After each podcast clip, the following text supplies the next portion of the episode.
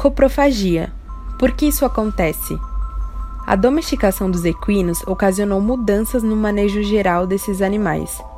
Devido ao distanciamento de hábitos naturais, os cavalos foram desenvolvendo os tão temidos movimentos repetitivos, conhecidos como estereotipias comportamentais, ou popularmente como vício de cocheira, indicando problemas relacionados ao bem-estar equino, além de enfermidades que ocorrem como consequência das repetições e prejuízos para a criação.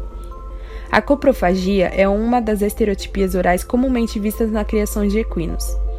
Trata-se do ato onde o animal come fezes, conhecida como uma estereotipia comportamental exercida principalmente por cavalos encocheirados, podendo ser vista como um comportamento adaptativo, se tratando de animais bem jovens, pois potrinhos com até aproximadamente dois meses de idade podem ingerir as fezes de suas mães, com o objetivo de compor sua própria flora bacteriana e sanar deficiências minerais e de vitaminas. Porém, cavalos adultos podem adquirir o comportamento indesejado devido ao tédio do encocheiramento excessivo, baixa oferta de volumoso e grande consumo de grãos, ou até mesmo na tentativa de remover sujidades excessivas dentro da cocheira.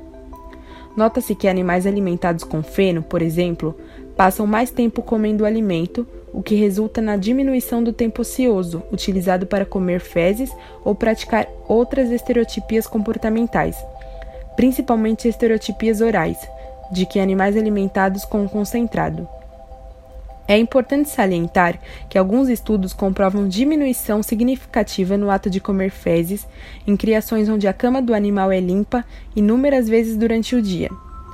Diante de tantas possíveis causas, diagnosticar a origem do comportamento para solucionar o problema de forma correta é muito importante, exceto potrinhos bem jovens, como mencionado anteriormente.